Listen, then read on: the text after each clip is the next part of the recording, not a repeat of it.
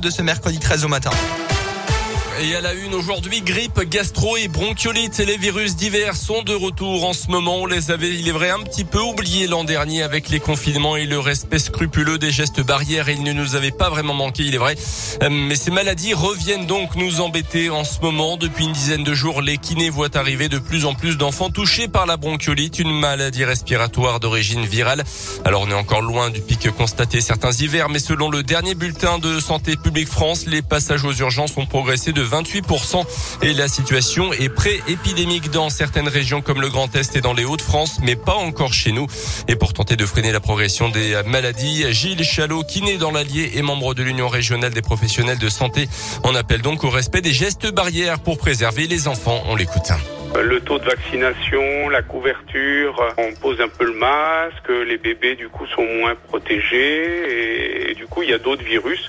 Je vous fais remarquer que l'année dernière il y a quasiment pas eu de grippe, pas de gastro, mais tout ça faut pas se leurrer, ça va revenir. Hein. On a intégré dans notre vie courante le masque et quand on n'est pas bien, je pense que pour protéger ses proches, il faut pas hésiter à, le remettre. Hein. C'est tous les conseils aussi de ventilation de des maisons, de ne pas fumer vers un bébé, éviter aussi que le, petits frères viennent embrasser, voilà, parce que les enfants sont porteurs de plein de germes. Et le petit n'a pas toujours encore toutes ces barrières pour euh, se protéger. Dans un avis rendu dimanche, le conseil scientifique estime que l'épidémie de bronchiolite pourrait être de grande ampleur cette année. Cette maladie respiratoire d'origine virale touche d'habitude environ 30% des enfants de moins de 2 ans. Dans l'actu également chez nous, une explication qui a dégénéré en bagarre début septembre à Clermont.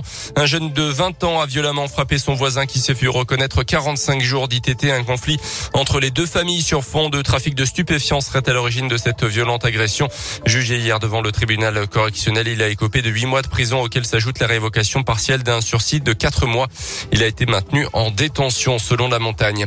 Un homme interpellé dans la nuit de lundi à mardi à Clermont dans le quartier de la Glacière suspecté de violence sur son ex compagne alors qu'il avait pourtant interdiction d'entrer en contact avec elle. L'homme complètement ivre ce soir-là aurait tenté de la jeter de la fenêtre du logement situé au quatrième étage. Le parquet a décidé de le déférer hier en vue de poursuites judiciaires. Pour rappel, les femmes victimes de violences peuvent contacter le numéro d'urgence le 39 19 gratuit et anonyme accessible 7 jours sur 7.